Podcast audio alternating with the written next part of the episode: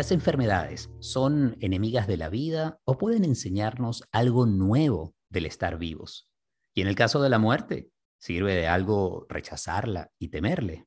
Yo soy Eli Bravo y esto es cuestión de práctica.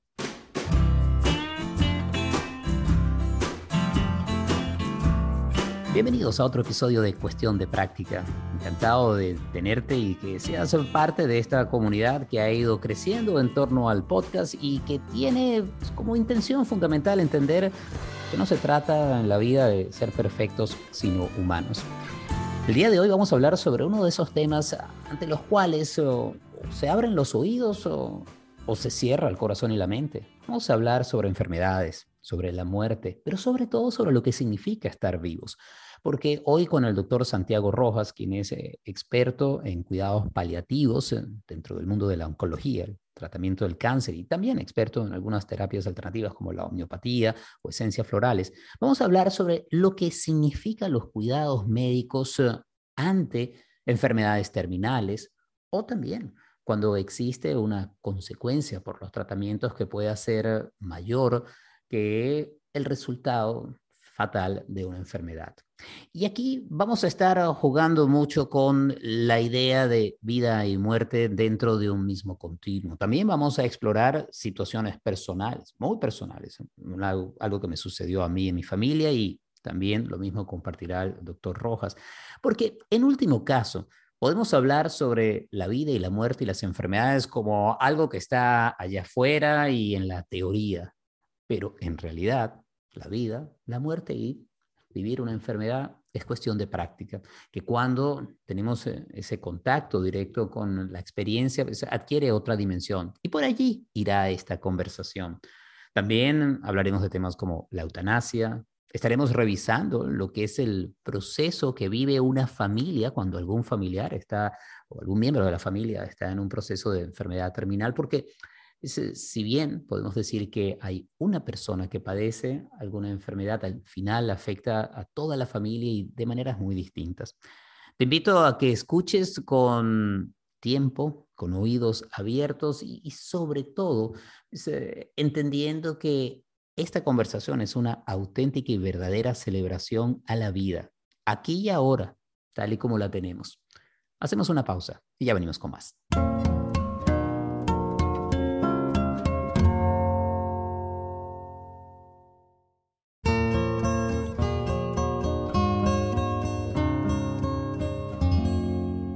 Para hablar de cuidados paliativos en cuestión de práctica, me encanta darle la bienvenida a Santiago Rojas Posada, quien es médico, especialista en cuidados paliativos oncológicos, pero también trabaja con homeopatía, esencias florales y medicina holística. Es conferencista, su trabajo a través de distintos medios de comunicación en Colombia y América Latina se ha difundido y tuve la fortuna, como les decía anteriormente, de entrevistarle hace ya unos años para hablar sobre el estrés cuando conducía el programa Inspirulina Radio. Doctor Rojas, bienvenido a Cuestión de Práctica.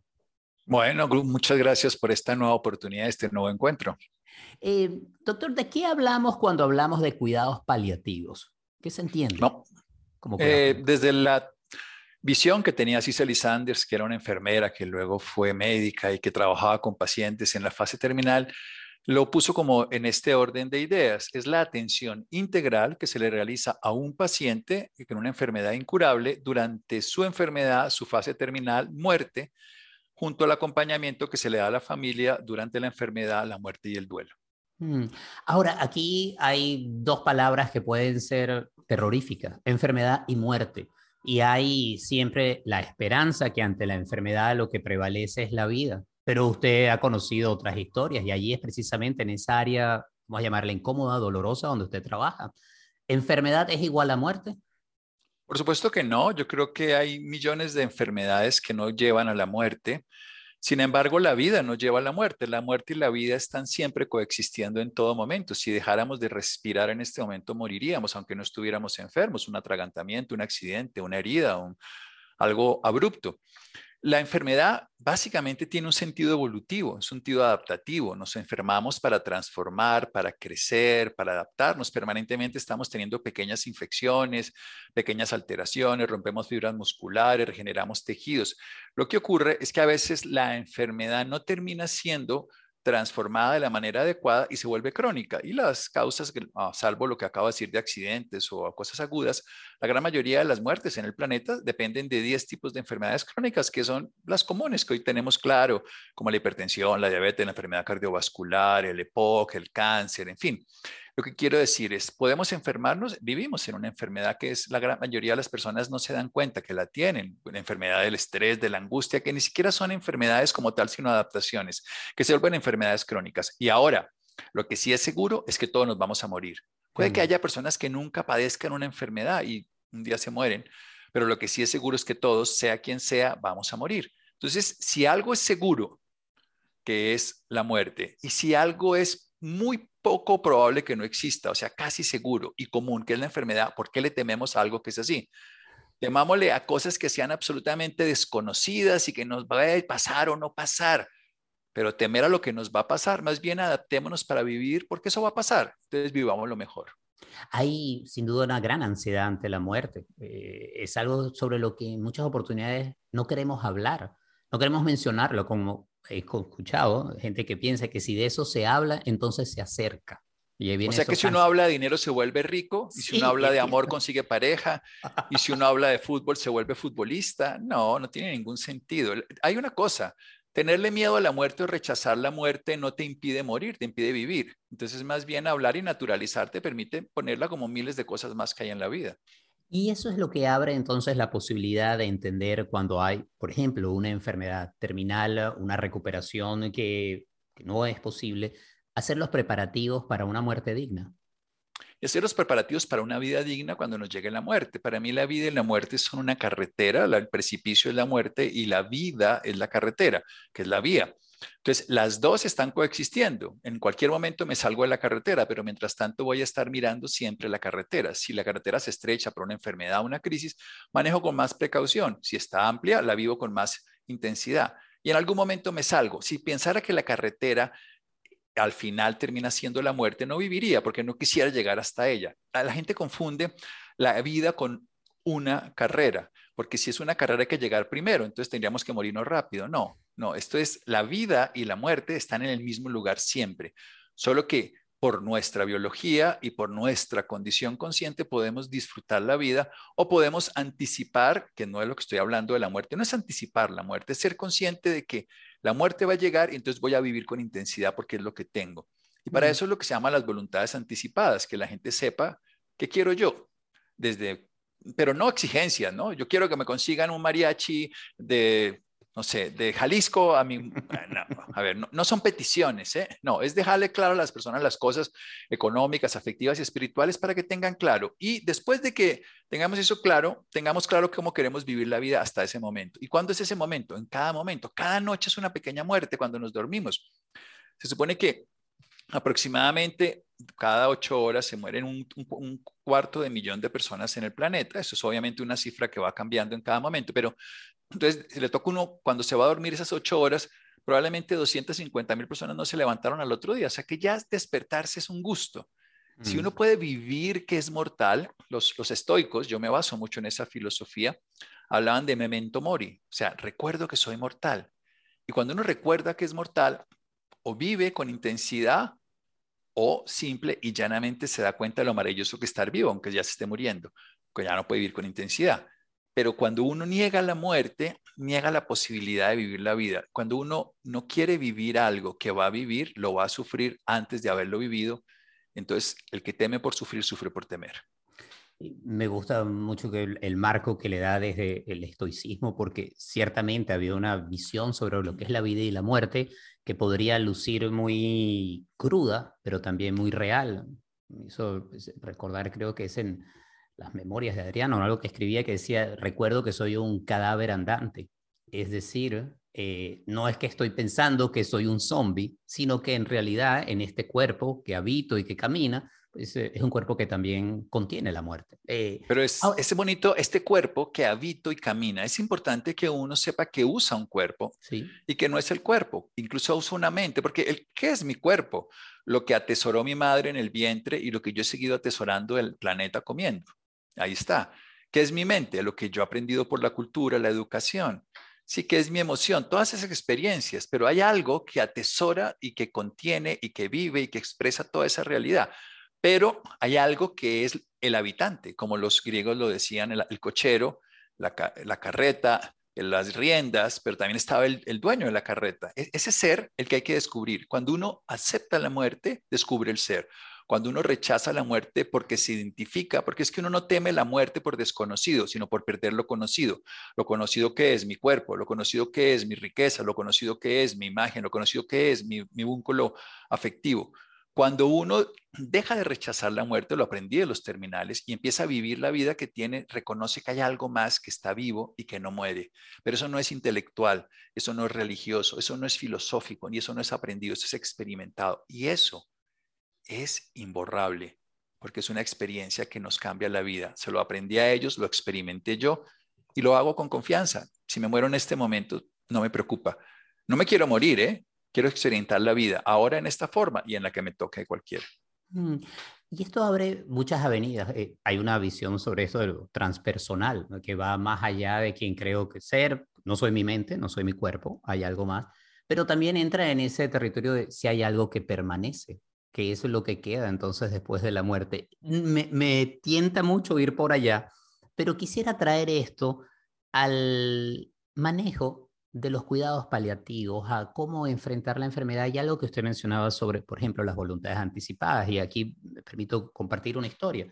Cuando mi padre fue diagnosticado con ELA, la enfermedad lateral amiotrófica, una de las cosas que se planteó rápidamente dentro de la familia es, bueno, ¿hasta cuándo llega esto? Para quienes nos escuchan, la evolución de esta enfermedad, la cual no tiene cura, es que paulatinamente se pierde la capacidad motriz del cuerpo, se pueden mover las manos, brazos, piernas, llega un momento en que el paciente no puede hablar y al final ni siquiera puede respirar. No es posible respirar porque el músculo del diafragma deja de funcionar. Y allí se abre la posibilidad de extender la vida a través de una alimentación y respiración artificial. Uno de los pacientes más conocidos con la enfermedad lateral amiotrófica es Stephen Hawking, el famoso científico quien vivió muchísimos años y fue una vida muy plena. Él decidió vivir conectado a un respirador, una máquina que le permitía hablar y también una máquina que le permitía alimentarse.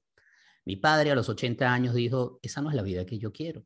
Y en el momento que yo tenga que vivir con una traqueotomía, es decir, que tenga que ir a un ventilador, ese es el momento cuando ya no quiero seguir.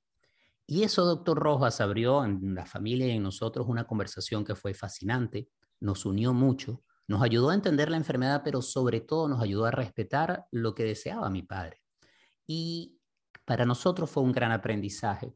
Traigo esto a colación porque este es un tema que, digamos, me ha tocado muy cerca.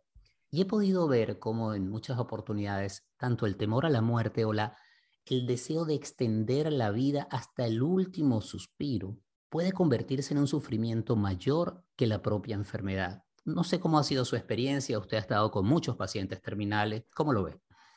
Yo creo que hay dos realidades que se juntan y a veces están eh, en discordancia y otras están en consonancia, vamos a decirlo de esta manera, que es la familia y el paciente.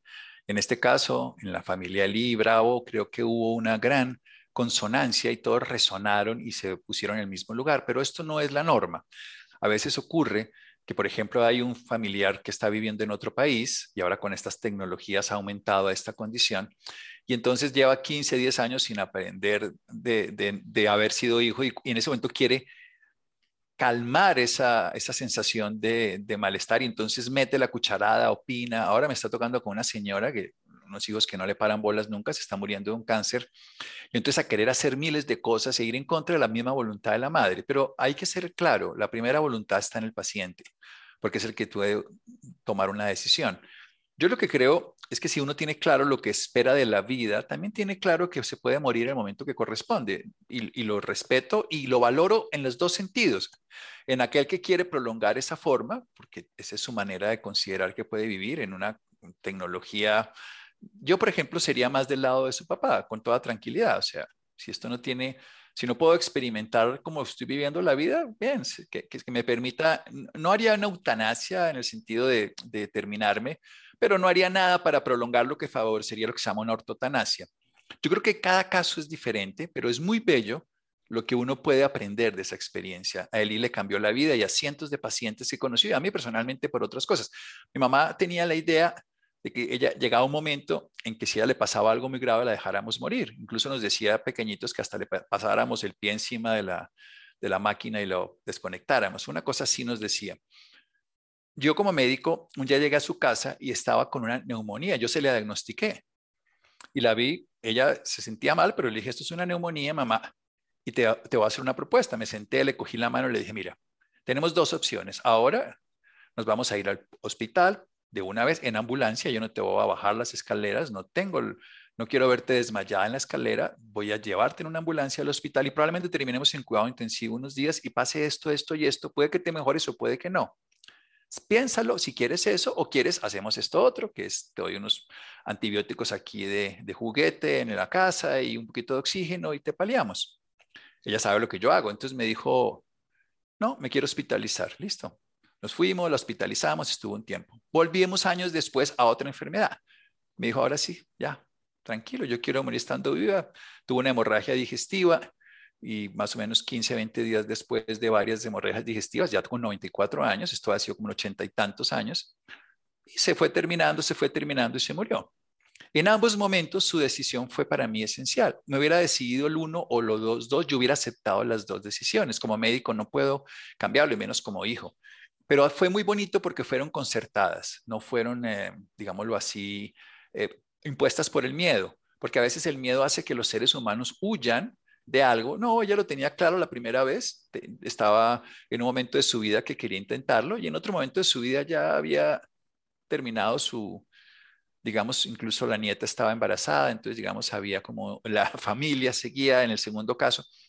Y eso es lo que uno tiene que hacer, ser consciente de lo que tiene sentido en su vida. Y para mí también tiene sentido en mi vida en este momento estar vivo y tiene todo el sentido. Ahora, si me va a morir, me muero. Eso, eso, no, eso no depende de que quiera o no quiera. La gente confunde ese querer. Pero lo que sí es claro es que los adultos mayores, por ejemplo, y los niños, pero sobre todo los adultos mayores, sobreviven de la relación que tienen con los demás. Y uno ve entonces un padre en una cama que la familia lo sigue nutriendo con energía y sobreviven meses o años en la cama. Esto, me pasa eh, a principio de año con dos familias. En una familia el, personaje entra en un estado terminal, hablamos con él antes, hablamos con la familia y se hace una especie de, de liberación y el paciente muere. Me toca ir a donde otra familia que llevan más o menos 12 o 14 meses con una mamá en, en, cama, encamada, deteriorada, destruida, caótica y con dos personas que no quieren que se muera. Toca hacer todo un trabajo permanentemente de explicarles, a ver, nosotros nos nutrimos cuando somos, cuando estamos vivos, nos nutrimos por lo sensorial, lo afectivo, lo energético, lo nutricional, muchas cosas. Y a veces esos pacientes se sostienen por la familia que los acoge y que los acoge y que los limita. Mm. Cuando se quita ese vínculo, se explica, se trabaja, porque estamos hablando además de un hecho, no, no estamos tratando de que esa persona viva, esto no es vida o muerte, sino que sea útil y sana para él y para los demás. Entonces, ahí es donde ustedes hicieron una cosa muy bonita, ustedes decidieron permitir, la familia termina siendo un factor determinante, sobre todo en esos estados donde no hay capacidad de tomar decisiones, pero uno siempre debería buscar que la decisión del personaje, del paciente, fuera la, más directa. A mí me gusta mucho ese trabajo, es muy difícil, es muy retador, porque involucra todos los sentimientos y las eh, creencias, involucra además la culpa, entonces hay que hacer un trabajo sabiendo que esos pacientes después van a requerir, esos familiares en este caso, pues digo como pacientes porque se van a volver pacientes de la vida, que no míos, porque van a tener que manejar un duelo lleno de culpas, de miedos, pues, porque tienen que romper sus creencias. Pero la vida vinimos a experimentar la vida.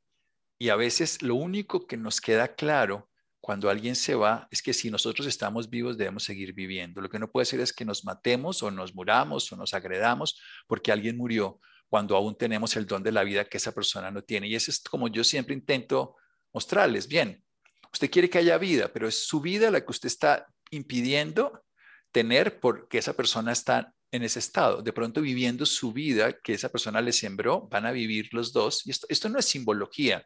Ah, eh, yo sueno aquí como muy o esoterismo. No, es muy simple. Nosotros somos un cúmulo de memoria, de memoria de la comida, de memoria del pensamiento. Aquí está mi mamá y mi hermano. Y por eso cuando alguien se muere en la tumba hay dolor físico. Hay una cosa que es muy fisiológica, que los médicos no le ponemos atención, pero a mí sí me gusta averiguar todas esas cosas. Cuando se muere alguien que está conectado con uno, una madre, un padre o un hijo en una madre, hay un dolor que es biológico. Y las áreas cerebrales que se activan porque se ha medido son biológicas, porque es que hay Bluetooth, Wi-Fi y muchas tecnologías hoy que son inalámbricas y nosotros nos damos cuenta que somos mucho más avanzados que cualquier tecnología. Yo te estoy viendo y, la gente nos está oyendo a una distancia que no es el sentido del oído el que lo transmite, sino son ondas invisibles que lo hacen. Entonces el ser humano está impregnado de la vida que compartió con sus padres y hermanos y por eso nos duele y por eso también podemos rescatar esa persona en nosotros, que las personas van a morir, Cristóbal Colón. Eh, cualquier personaje del pasado del planeta debe estar muerto. Qué maravilla. O sea, ¿qué tal que estuviera vivo? No tendría sentido. Mm. Estaría destruido.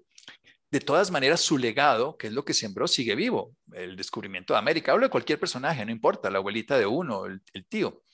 Y hay una cosa que es muy bonita, y yo, yo digo que el, duelo se resuelve, y estando vivo, estando muerto de una persona, a través de tres palabritas. Uno es abrazar la tristeza, que es poderse ir al interior y reconocer lo que esa persona nos sembró, rescatar la gratitud y volver a amar. Porque uno solo sale de un callejón sin salida del duelo a través de la, puerta donde entró. El callejón sin salida entró por el amor, debe salir amando a esa persona. Y mm. cuando ama uno a esa persona, cuando la recuerda sin dolor y cuando el solo hecho de recordarla rescata el sentimiento que tenía. El ejemplo más claro es con tu abuelita. ¿Tú te acuerdas de tu abuelita que te enseñó a cocinar, no sé, Claro. Y cuando cocinas eso... El mejor arroz blanco y el mejor quesillo, que es un postre venezolano que nos encanta. Maravilloso. Entonces, cuando estás haciendo eso, tú estás con tu abuelita, la recuerdas, no la extrañas, no necesitas que esté sentada a tu lado, la tienes aquí. Esa es cuando ya la amas. Cuando aún la extrañas, no la amas. Cuando la puedes incorporar y disfrutar, y mi abuelita comería esto y ella lo hacía y lo cortaba así, y además se le caía al piso y luego se lo lo que fuera, no importa. En ese momento, mira, sonríes, la disfrutas, la amas, no la extrañas. Mientras la extrañes, aún está tu dolor. Cuando la amas, está tu amor expresándose en ese recuerdo. Mm, y, es posible que el dolor como tal no desaparezca, pero la relación con ese dolor es completamente distinto. Ya no es un dolor que causa sufrimiento. no es un dolor que puede traer la gratitud o, ese amor y está allí. Em, hay muchas preguntas que me vienen al escuchar al doctor Rojas y estoy pensando en alguien que oyendo este programa dice, suena muy bien, pero ¿no será esta visión del cuidado paliativo, las voluntades anticipadas, una manera de rendirse antes de dar la batalla? Pienso, por ejemplo, en esa expresión luchar contra el cáncer, he vencido el cáncer y conozco casos maravillosos y de gente muy cercana que agradezco que estén todavía junto a nosotros porque atravesaron un periodo muy difícil y, hubo una recuperación, pero bien sabemos, lo sabe usted más que nadie, no siempre es así. ¿Cómo es esa relación? ¿Cómo ve esto de la lucha contra la enfermedad, vencerla, no rendirse? ¿Dónde está ese punto en donde lo terminal se puede superar? Y no sé si aquí incluso entra esta idea de esperar un milagro. Yo creo que uno puede luchar contra algo que sea externo, pero el cáncer es algo totalmente interno. Es algo que son tus células. Entonces, esos pacientes, yo veo todos los días pacientes de cáncer, es mi trabajo más cotidiano. Mm, tuve en mi cuerpo ese proceso de enfermedad. O sea que la conozco desde adentro y desde afuera, por decirlo así. Y duré, tuve varias cirugías, varios tratamientos, varias recaídas. Y un día me di cuenta que no valía la pena luchar, porque estaba luchando contra mí mismo y me estaba negando la vida. Lo que vale la pena es vivir. Y eso puede llegar a ser tan terapéutico. No estoy desconociendo la importancia del tratamiento. Yo, yo lo divido en tres siempre. Y digo, aquí hay tres realidades que hay que manejar al mismo tiempo. Una es la enfermedad, otra es el tratamiento y otro es el sentido de la vida. Y ahí es donde he aprendido de los pacientes y lo desarrollamos. O sea, ¿para qué quieres vivir? Para no morir, vas a sufrir. Para destruir el cáncer, vas a estar siempre en lucha. Para disfrutar la vida, vas a estar siempre en ganancia. Entonces, hagamos el tratamiento, pero que el tratamiento ni sea lo más importante, ni siquiera, sino que sea simplemente algo que te permita experimentar tus dones y vivir. Si tú quieres ir de una ciudad a otra, en cualquier país del mundo, tú quieres ir de una ciudad a otra, si, tienes, si vas en carro, en coche, si vas en avión, si vas en burro, al final el viaje lo vas a acomodar de acuerdo a las posibilidades. El tratamiento te va a generar unas limitaciones y unas capacidades. Bien, creo profundamente en la medicina y creo que se puede tratar la enfermedad. No estoy en desacuerdo con eso, no tiene sentido. Me formé para eso. y acompaño a eso. Pero también llega un momento en que la lucha, eso es como una batalla donde la lucha termina siendo más destructora que sanadora. Y en el cáncer es muy difícil. Fíjate que en la ELA es más fácil. Cuando tú no tienes la posibilidad de tratamiento, es mucho más rápido. Hoy en día vemos rápidamente que desconectan a pacientes de COVID cuando no tienen esta curación. Pero en el cáncer es muy raro encontrar a un paciente que no siga luchando hasta el último momento de su vida con cualquier tipo de tratamientos, porque hay la idea de que es un enemigo a destruir. Mm. Entonces hay que destruir un enemigo y, y está dentro de uno, entonces no tiene sentido. La gran mayoría de pacientes que se curan de cáncer terminal, y esto entonces ahí viene la palabra milagro, según una investigación que se hizo en la década de los 70 y que se ha podido corroborar en otros grupos, con 400 pacientes de cáncer terminal. Elmer y Alice Green hicieron una investigación de 400 pacientes de cáncer estado 4, terminal incurable, que se curaron. Entonces, ¿qué fue lo que tomaron? Que si un guayoyo, que si una lechosa, que si no sé qué historia, que si, bueno, que si las ayacas, y nada, todos tenían cosas totalmente distintas de posibilidades, pero tenían una sola cosa en común. Habían encontrado que la enfermedad era un maestro a comprender y que podían transformar su vida aún en esa experiencia y habían dedicado a vivir una vida mucho más intensa. Entonces, yo no digo que la gente no luche contra la enfermedad, yo acompaño, como te decía, acompaño al que se quiere morir, a mi mamá o que se quiere vivir. Yo, yo, mi, mi misión de médico es favorecer lo que el paciente en su mejor, y ahora aconsejar sí, pero no, pero no imponer. No me gusta, no, no, soy, digamos, un jefe o un tirano o pues un dictador que impone un criterio. Me gusta pensar siempre que soy un compañero, aquel que comparte el pan, esa es la palabra compañero. Pan de vida, el pan de nutrición, el plan de salud, y el pan y el plan. Y cuando uno acompaña a esa persona, generalmente el paciente termina, además hay una cosa que es clara, la gente, el primer diagnóstico de cáncer lucha yo salgo de esto, yo puedo. Si hay recaída, la segunda vez lucha con menos ahínco. Hmm. Y la tercera vez, probablemente antes de luchar, ya desista. No digo que sea esto norma. Y, o lucha por complacer a los demás, porque todos quieren que yo esté. Ahí es donde uno ve al señor mayor y toda la familia, pero papá, pero papá, pero papá, pero todos están es por ellos. Entonces ahí es donde el, el giro, que es lo que frecuentemente a mí me llegan esos tipos de pacientes, que están ya en esa etapa de que han hecho dos o tres terapias, que han recaído, recaído, son los que yo frecuentemente veo. Y es donde digo, bueno, ¿vamos a luchar o no vamos a luchar? ¿Para qué sirve luchar o para qué no? Y empezamos a descubrir si tiene sentido. Si quiere luchar, yo lo acompaño. Pero de pronto cada lucha va en porque porque ningún tratamiento es inocuo. Yo siempre digo que cualquier tratamiento, cualquiera, sea el que sea, es como un préstamo. Algunos tienen intereses carísimos. Lo que pasa con la vacuna ahora, la vacuna no es inocua. Hombre, le podrá servir, hay que sopesar siempre. Se le pone a un adulto mayor le sienta mejor, ¿será que a un niño le siente igual? ¿Será que le sienta bien tantas? O sea, todo en la vida no, no es blanco o negro, todo en la vida hay que ponerlo en una balanza de, y eso es lo que uno hace, lo que se llama un menú de opciones. Venga, esto sería este camino. ¿Qué quiere? Y fue lo que tu papá dijo. Tu papá dijo, bueno, yo quiero estar vivo mientras no tenga traqueostomía. Mientras, después ya no. Bien, es respetable y tan válido como el que dice yo, aunque tenga una traqueostomía y aunque esté conectado a una máquina, manténgame. Bueno, eso, eso es, eh, eh, no, no a mí no me interesa estar de acuerdo, jamás me importa estar de acuerdo con los pacientes. O sea, siempre estoy de acuerdo con los pacientes para decirlo más fácil.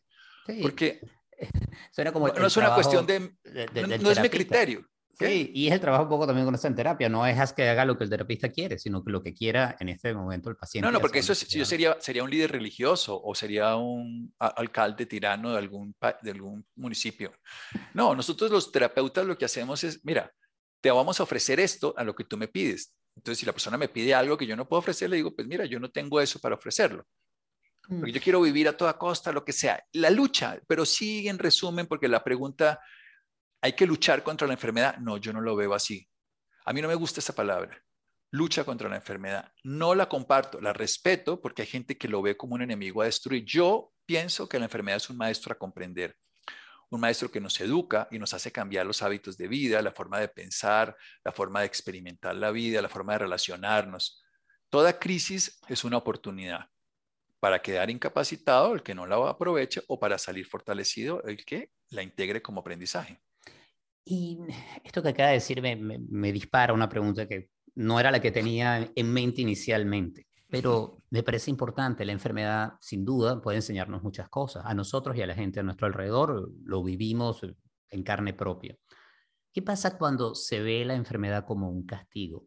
La enfermedad como algo que me sucedió o me llega porque tuve esta vida o la otra o quizás hice algo y empieza esa, ese proceso que también es sumamente doloroso de por qué a mí, por qué yo estoy pasando por esto. ¿Qué les dice, doctor?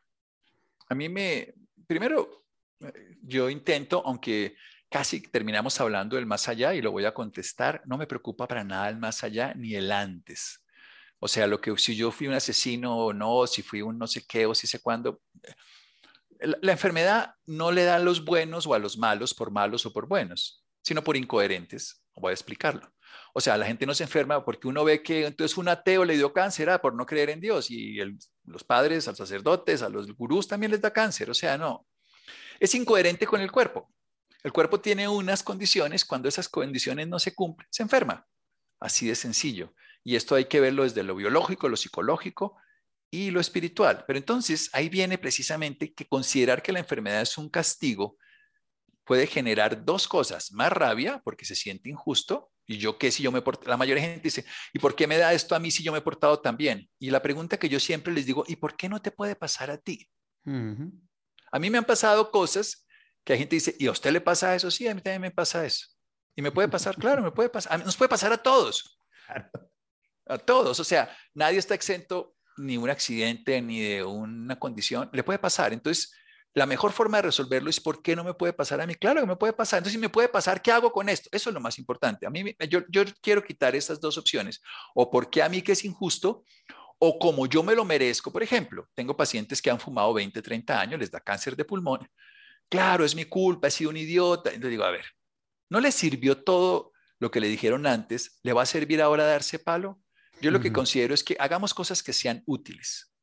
Entonces, es donde yo me, digamos, supongamos que sea cierto en el caso del fumador, porque hay gente que fume y no le da cáncer, pero claro, hay una dirección y una causa-efecto. O supongamos que sea incierto en la hipótesis kármica de que me tocó, de que yo fui, de que, ¿qué importa? ¿Qué podemos hacer con esto? Para mí sí es muy importante y lo resumo en una frase que les digo a los pacientes muchas veces. Y es, Jonathan Swift, el autor de los viajes de Gulliver, no importa lo que la vida te haga, sino lo que tú haces con lo que la vida te hace. Y tampoco me gusta ni el optimismo ni el pesimismo, creo que es igual de patológico. Hay una frase de los navieros que dicen, los pesimistas se quejan del viento, los optimistas esperan que cambie, los realistas ajustan las velas. Entonces yo les digo esas frases. Pues no es ser optimista, hey, todo me va a ir bien, y si me va bien, porque es que yo lo logro. No, yo, yo no creo, la, mente hace más ruido que bien. A mí me gusta la mente dejarla a un lado y ser práctico. O sea, si yo tengo hambre, lo resuelvo más fácilmente comiendo que con la mente. O sea, las cosas del cuerpo se resuelven como el sexo y el dinero. Mm. Cuando, uno, cuando uno vive el sexo en el cuerpo está bien, cuando lo vive en la mente lo sufre, está obsesionado, impedido. Cuando lo vive en el cuerpo es intimidad, como el dinero. Cuando el dinero lo tienes en, en el bolsillo, puedes comprar el internet, puedes comprar lo que necesitas. Cuando tienes en la cabeza, no puedes vivir porque estás obsesionado por él. Entonces, las cosas que son del cuerpo se resuelven en el cuerpo, no se resuelven en la mente. Y ahí en ese sentido, cuando estamos hablando sobre la, la mente, en otra frase que apareció además esta semana, entender que la mente puede ser un amo terrible, pero un sirviente muy bueno. Es poder utilizar la mente en función de lo que nosotros queremos y ahí lleva a lo que podemos ser más allá de la mente. Pero de e, ese camino que me resulta fascinante, quiero quizás guardarlo para otra conversación y, cerrar, eh, hablando de un tema que vuelve al aspecto de los cuidados paliativos y que tiene que ver con algo que mencionó en un momento, doctor, que es la eutanasia.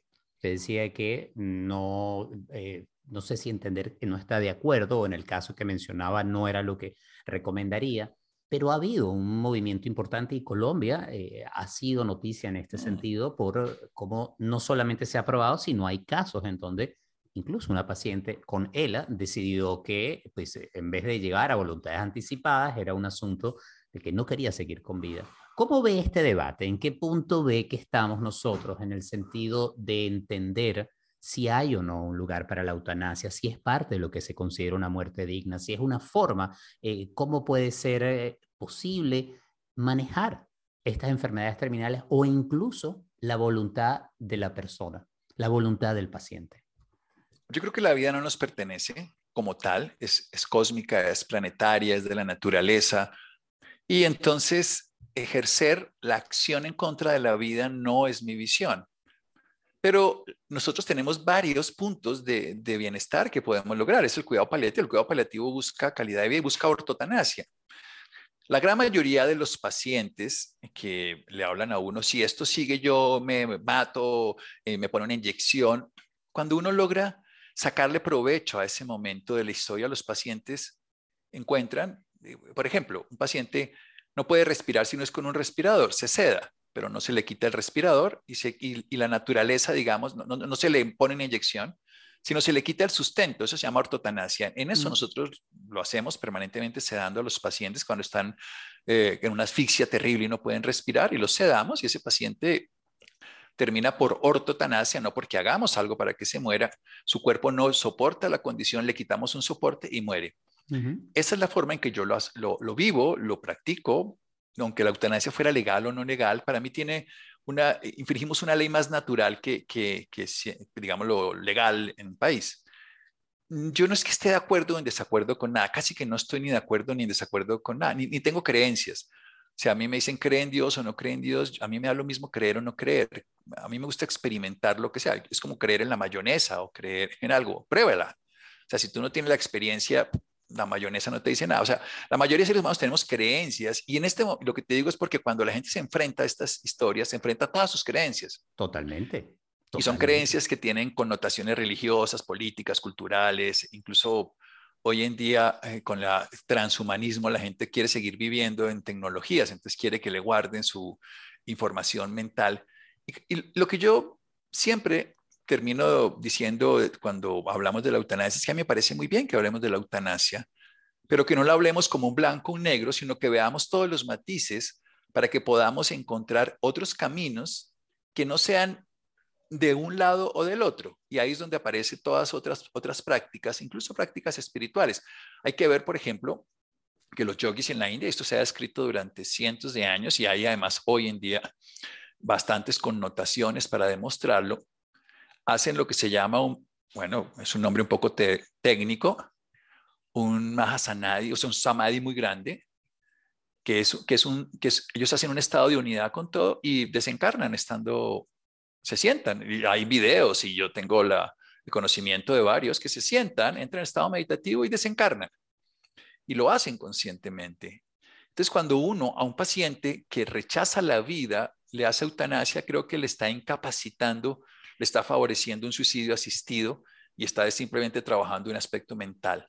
Cuando una persona está buscando vivir de una manera plena y cuando esa plenitud se acaba, se mueren fácilmente cuando lo conscientemente lo deciden, sin que lleguen a ser unos yogis. Entonces uno sí puede llevar a una persona a través de un diálogo a hacer experiencias, y lo tengo, y lo he conocido por pacientes, tengo pacientes con limitaciones muy grandes, que hemos hablado y hemos llegado al momento en que, en que se llega a ese punto que se ha hablado y se toman los caminos conscientes para que eso se logre, los caminos conscientes, no los mm. caminos impuestos. Mm, y me parece que es importante rescatar ese aspecto de la conciencia, del awareness, de saber lo que está sucediendo y cuando se habla de saber no es solamente un proceso mental, sino es eh, un entendimiento mucho más, más profundo del proceso.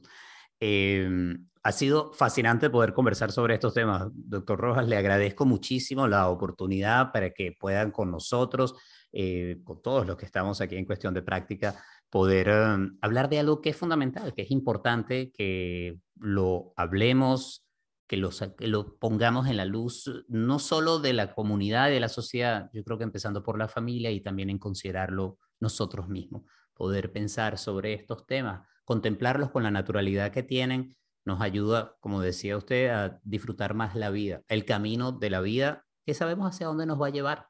Sí, pero ese no necesariamente es inexorable. sí, sí ahora yo, ese es algo sencillo, es decir, eso no quiere decir que a uno no le duela cuando se le muera un familiar. Ah, claro. Por Eso es, yo, yo, siempre he hecho este, este cuento que es, es, muy bobo, pero le digo a los pacientes, a un odontólogo también le duele que le saquen una pieza dental. Lo que pasa es que él tendrá más argumentos para comprender lo que está ocurriendo. Eso es todo. La, vida no se resume en, perfección como la gente lo quisiera ver en las redes sociales o como lo quisiera entender con el dinero o la bolengo, sino se resume en disfrutar a plenitud lo que nos toque en cada momento. Ese es el resumen para mí de la vida. No en alcanzar éxito, posición, ni vida eterna humana. Ese es un sueño sin sentido de prolongarse, no sé si en 100, 200 años, las tecnologías, la genética haga que vivamos muchos más años, pero ojalá los vivamos con conciencia. ¿no? A mí no me importa darle años a la vida, sino vida a los años. Así haya dolor o haya tristeza, que vivamos con plenitud lo que nos esté pidiendo la vida en ese momento. Así es, no es años a la vida, sino vida a los años. Y eso es momento a momento. Muchísimas gracias, doctor Rojas. Es un gusto.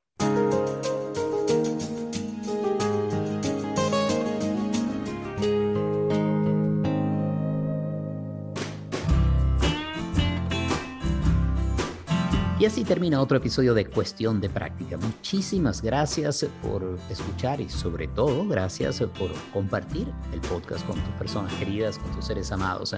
Cuestión de Práctica es posible gracias al apoyo amoroso y constante de Gaby Contreras. La edición y montaje es de Andy Grafe, la música original es de Simón de Franca. Yo soy Eli Bravo y si quieres saber más de mi trabajo, te invito a que visites mi página web elibravo.com. Eso es E L y latina bravo.com. Allí tienes no solo acceso a otros episodios del podcast, sino también a mis meditaciones guiadas, algunos de los artículos que comparto en la sección de blog y también puedes suscribirte a mi newsletter, a este boletín quincenal que mm, se lo estoy utilizando en los últimos tiempos para retomar la escritura, compartir algunas reflexiones y son escritos que no están disponibles por ahora de ninguna otra forma, solamente para quienes están suscritos al boletín. Puedes encontrar la manera de suscribirte, es muy sencillo si visitas elibravo.com. Gracias de nuevo por escuchar y seguimos en sintonía.